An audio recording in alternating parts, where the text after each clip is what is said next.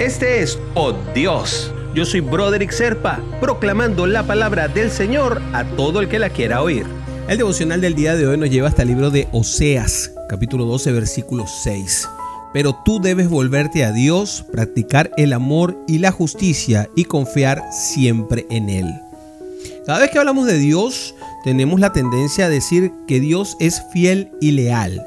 Y hay que ver cuál es la diferencia entre fidelidad y lealtad, primero que todo, antes de describir cualquier cosa.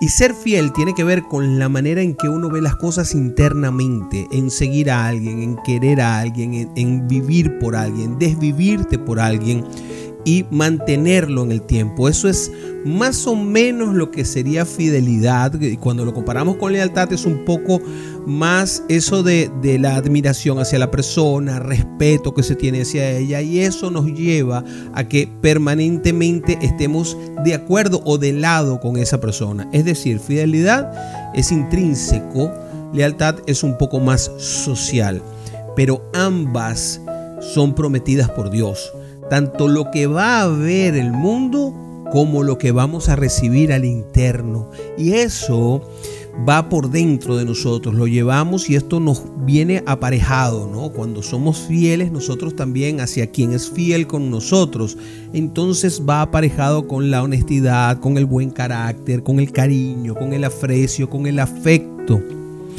Eso también nos hace hacer eh, consecuentes con nuestros principios. Algunas personas dirían que en lugar de consecuentes dirían yo soy fiel a mis principios. Pues bien, también está metido dentro de todo esto. Aunque infelizmente en todos los ámbitos de la vida siempre van a haber tentaciones que van a buscar ver cómo hacer para sacarnos de esta fidelidad y esta lealtad, ¿no?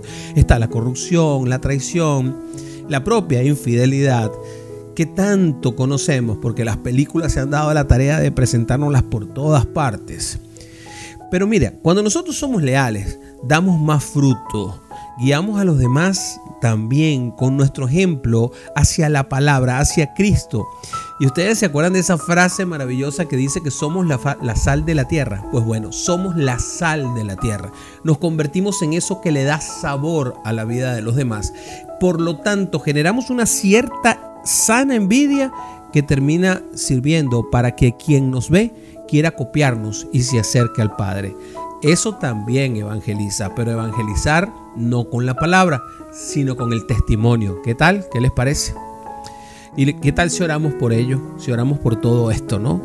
Padre Santo, muchas gracias por tu lealtad, por tu fidelidad y por ese amor inconmensurable que siempre me das, papá.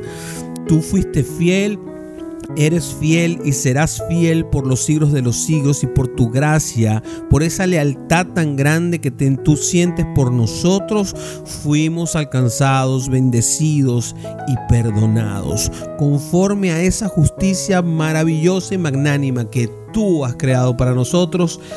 Te damos gracias en el nombre de Jesús. Amén, amén y amén.